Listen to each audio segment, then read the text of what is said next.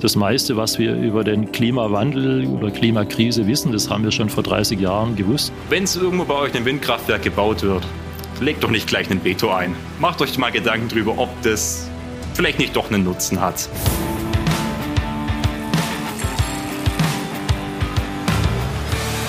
Die Energierevolution. Ein Podcast mit Andy Christel für Octopus Energy. Wir Menschen sind Gewohnheitstiere. Alles gut so wie es ist. Ich habe allerdings mal einen Klimaforscher kennengelernt, der gesagt hat, hm, vielleicht sollten wir alle mal anfangen umzudenken und das Gute in der Veränderung zu sehen, weil es wird sich noch so viel in unserem Leben verändern, dass wir besser mal anfangen, uns zu merken, Veränderung ist nicht gleich schlecht. Findet auch Professor Bruno Burger vom Fraunhofer Institut für Solare Energiesysteme. Jetzt gibt es ja viele junge Leute, die den Glauben daran verloren haben, dass wir das schaffen mit der Energiewende. Was glauben Sie denn? Also manche reden ja davon, dass es fünf nach zwölf ist. Ähm, gibt es die Möglichkeit oder müssen wir, weil sonst wird eh alles nur noch schlimmer? Also schlimmer wird alles sowieso. Das sieht man ja auch, dass sich die Klimakrise extrem verschärft. Die Temperaturen steigen viel schneller als, als gedacht. Und ähm, ich selber bin auch extrem ungeduldig, weil ich arbeite auch schon 30 Jahre an erneuerbaren Energien. Und das meiste, was wir über den Klimawandel oder Klimakrise wissen, das haben wir schon vor 30 Jahren gewusst. Und das war auch meine Intention, damals schon in erneuerbare Energien zu gehen. Und da kann man zwischendrin schon mal verrückt werden, wenn man 30 Jahre auf den großen Durchbruch wartet und er kommt nicht. Aber ich glaube jetzt äh, mit der neuen Bundesregierung und mit dem Minister Habeck, jetzt geht es endlich mal voran. Klar müsste es alles viel schneller gehen. In Deutschland müsste es schneller gehen. Wir müssten viel schneller die erneuerbaren Energien ausbauen. Wir haben sehr viel Zeit verloren. Wir haben eigentlich einen sehr guten Ausbau gehabt bis 2012. Dann kam die sogenannte Strompreisbremse von Minister Altmaier. Da wurde der Photovoltaikzubau von 8 Gigawatt auf 1,2 Gigawatt reduziert und das hat die ganze deutsche Solarindustrie fast komplett kaputt gemacht und davon haben wir uns bis heute nicht erholt. Da haben wir äh, danach noch mit Minister Gabriel als äh, Wirtschaftsminister oder Superminister und dann nochmal mit Minister Altmaier haben wir eigentlich die letzten acht Jahre fast verloren. Und das müssen wir jetzt aufholen. Das heißt, wir müssen richtig Gas geben. Wir müssen Erneuerbare so schnell wie möglich installieren. Aber es reicht natürlich auch nicht aus, wenn wir das in Deutschland machen fürs Klima, weil das Klima ist eine weltweite Angelegenheit. Das müssen alle Länder machen. Aber wir können als Vorbild dienen, die Sachen, die Technologien entwickeln. Und wenn wir die haben, die ganzen Technologien, dann können wir die auch exportieren und damit anderen Ländern helfen und auch Arbeit schaffen. Also Respekt, weil wenn ich mir vorstelle, dass ich vor 30 Jahren schon irgendwas entdecke und behaupte, also das frustriert ja wahnsinnig, oder? Also wie kann man sich da immer wieder motivieren? Ja, das ist schwierig.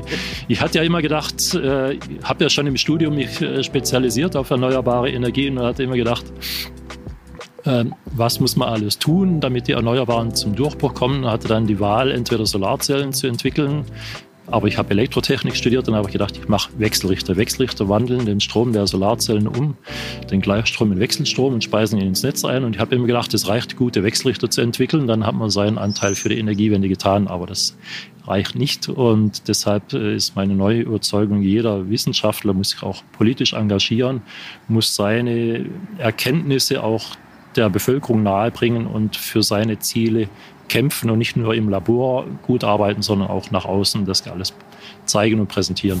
Schaut euch gerne mal die Energiecharts von Professor Bruno Burger an. Er findet die auf Twitter. Da kann man dann nachschauen, wie viel Strom heute schon aus erneuerbaren Energien in Deutschland gewonnen wird. Bruno Burger hat Bock auf Veränderung. Genauso wie dieser Bauarbeiter, den ich auf meiner Reise kennenlernen durfte. Ähm, er kennt sich weniger mit Sonnenenergie aus, dafür umso mehr mit körperlicher Energie. Ja, aber ich habe vor acht Jahren erst angefangen mit Sport und habe dann mal angefangen, ein bisschen drüber nachzudenken. Weißt du, ich habe nie Sport getrieben, ich war immer tief im Kanal unten. Mhm. Immer, und da habe ich immer gesagt, ich arbeite viel, ich arbeite. Und jetzt habe ich erst mal angefangen, auch gesund und das Essen und so, weißt du. So, aber das ist halt für viele gar nicht, nicht kein Thema. So, die werden dann irgendwann älter und dann sagen sie sich, äh, ich bin schon alt bin schon all kein Bock mehr auf Veränderung. Ja, ja, eben. Und dabei gibt also ich habe, wir haben, ich mache traditionelles Taekwondo Aha. und da gibt es so, also, da fängt ja jeder irgendwas immer, immer auf unterschiedliche Leute an. Und da war jetzt so eine Frau, die ist locker 60. Und die hat jetzt angefangen und jetzt, die kommt jeden Dienstag, Donnerstag früh. Zu den älteren Leuten kommt die Und dann, ne, du siehst halt schon nach einem Jahr und so, ne, bisschen Veränderung. Tut sich schon. Und sie selber sagt, seitdem ich das mache, sagen meine Freunde, die mich schon jahrelang kennen, wie gerade ich auf einmal stehe. Die Jungen und Alten machen zusammen Sport, aber sie diskutieren auch und schieben sich gerne gegenseitig die Schuld zu, den schwarzen Peter.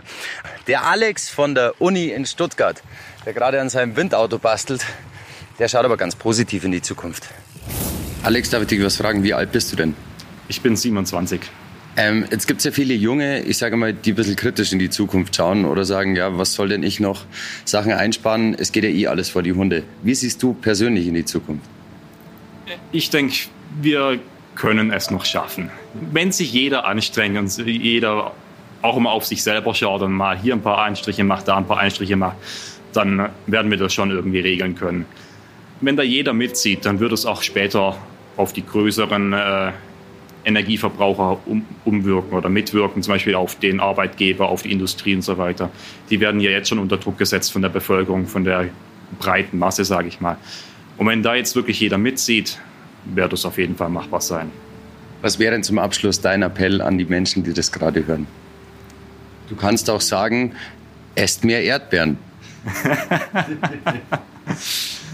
ähm, Wenn es irgendwo bei euch ein Windkraftwerk gebaut wird, legt doch nicht gleich einen Veto ein. Macht euch mal Gedanken darüber, ob das vielleicht nicht doch einen Nutzen hat. Weil daran scheitert es leider doch sehr oft, dass die, dass die grüne Zukunft kommt, weil so viele Leute gleich was dagegen haben. Jetzt haben wir die Experten gehört, jetzt fragen wir mal einen Familienvater, wie es ist, wenn du heute zwei kleine Kinder hast und in den Nachrichten jagt eine Horrormeldung die nächste. Der Marco, der Winzer von der Mosel, den habt ihr auch schon kennengelernt in diesem Podcast und der hat folgende Meinung. Du hast Kinder? Ja, eins und eins ist noch unterwegs. Wie bereitet man die auf die Probleme, die wir aktuell haben, vor? Beziehungsweise glaubst du, es ist gut bis zu einem gewissen Alter, sie haben überhaupt nicht damit zu konfrontieren, welche Äh. Probleme das es bei uns in der Welt gibt? Also meine Tochter ist erst zwei, also von daher weiß ich nicht, also das Verständnis dafür ist glaube ich noch nicht gegeben. Allerdings finde ich tatsächlich so ein bisschen ähm, die Probleme, ja, in Deutschland finde ich, haben wir eigentlich gar nicht so viel Probleme, weil uns geht es allen gut, jeder hat was zu essen, also wir überlegen uns, was man dem Kind als nächstes kaufen kann in irgendeinem Geschäft und ist alles verfügbar und alles da. Also ähm, jetzt im Moment, gerade mit dem Ukraine-Krieg, mit Corona, erleben wir überhaupt mal, dass es, äh, dass es irgendwo zu einer Knappheit kommt, was eigentlich die Jahre und Jahrzehnte zuvor eigentlich nie da war. Und ich finde diese Selbstverständlichkeit, dass immer alles da ist und in, im Überfluss, finde ich eigentlich schon schlimm. Irgendwo, weil, ähm, sag ich mal, wenn viele Sachen im Überfluss da sind, sag ich mal, gerade mit verderblichen äh, Gütern, Lebensmitteln oder so, wird natürlich auch ein Teil weggeschmissen, weil wird nicht alles immer direkt abverkauft. Und das ist eigentlich irgendwo ein Kernproblem von unserer Gesellschaft. Das haben wir uns doch alle schon mal gefragt, oder? Also wir wissen doch alle, dass wir umsteigen müssen auf erneuerbare Energien. Der Klimawandel ist real. Wir sehen die Auswirkungen, Dürren, Eisberge, die schmelzen, Platzregen, Hochwasser. Warum ist es dennoch so mühsam und zäh? Diese Frage konnte mir Holger Bockhold vom Klimahaus in Bremerhaven beantworten. Man spricht da in der Wissenschaft oder mittlerweile auch in der Gesellschaft von so einem sogenannten Mind-Action-Gap. Das heißt, wir wissen mittlerweile, dass das Problem riesengroß ist, dass eine große problematische Zukunft vor uns liegt, wenn wir so weitermachen. Aber wir handeln nicht adäquat, weil wir eben den Weg zum Handeln nicht finden. Und da gibt es mittlerweile ganz viele ja, Studien drüber, ganze Dissertationen, die eben aufzeigen, psychologische Arbeiten, die aufzeigen, warum der Mensch eben diesen Schritt nicht hinkriegt, vom Wissen zum Handeln. Also das Klimawandelthema ist ja schon eines, das hat, das hat die Wissenschaft schon in den 90ern, teilweise in den 80ern beschrieben. Ähm, dieses Haus wurde gebaut vor 15 Jahren, hat vor 13 Jahren eröffnet. Dieses Thema ist kein neues Thema, aber dieser Schritt hin, der muss erstmal durch die Gesellschaft sozusagen, dass der einzelne Mensch weiß, es hilft gar nichts, wenn ich nicht selber mitmache. Weil, ich sage jetzt mal, wir in unserer westlichen Welt immer gern das Haar in der Suppe suchen. Ähm, glaubst du, wir neigen einfach dazu, immer das Negative zuerst zu sehen? Ja, tatsächlich. Ähm, wir sind wahrscheinlich von dem Problem erschrocken und erstarrt und zu wenig lösungsorientiert. Und wenn es dann in die Diskussion geht, was du gerade beschrieben hast, dann ist es natürlich so, dass wir wirklich auf das Haar in der Suppe erst schauen, bevor wir auf das Ganze schauen. Ähm, Stichwort, wo ihr herkommt, in Bayern, Windräder, da ist es ja das große Problem. Ne? Keiner will sie dort haben. Trotzdem wissen die Menschen, dass das Problem Klimawandel riesengroß ist und auch auf sie zukommt und vor bayerischen Grenzen nicht Halt macht. Das ist ein ganz klassisches Beispiel dafür. Aber nicht nur in Norddeutschland schimpft man über die 10H-Regel in Bayern. Auch in Bayern selbst gibt es Bürgerinitiativen und Menschen, die gerne mehr Windradstrom direkt vor der Haustür produzieren würden. Aber da hat die Politik was dagegen. Sagt Andreas Herschmann vom Solar- und Energieverein im Pfaffenhofen. Er stoßt sich seit Jahren die Hörner ab, aber trotzdem kämpft er weiter. Ja, ähm, die Hoffnung stirbt zuletzt, hätte ich fast gesagt. Wenn wir nicht alles versuchen und immer dranbleiben und jetzt schon aufgeben, dann sind wir mit Sicherheit dem Untergang geweiht. Aber meine Hoffnung ist schon, dass wir das Ruder rumreißen können. Der Mensch braucht halt immer wirklich den harten Schlag ins Gesicht, um wach zu werden, um das zu merken und zu realisieren. Bei uns ist das Klima noch einigermaßen ausgeglichen, wobei die Landwirtschaft schon jammert. Und es wird, denke ich mir, nicht mehr so lange dauern, bis der Letzte merkt, dass es so nicht weitergehen kann. Und dann sind wir hoffentlich so weit, dass wir die Infrastruktur geschaffen haben, den Ausbau nochmal einen echten Turbo zu geben.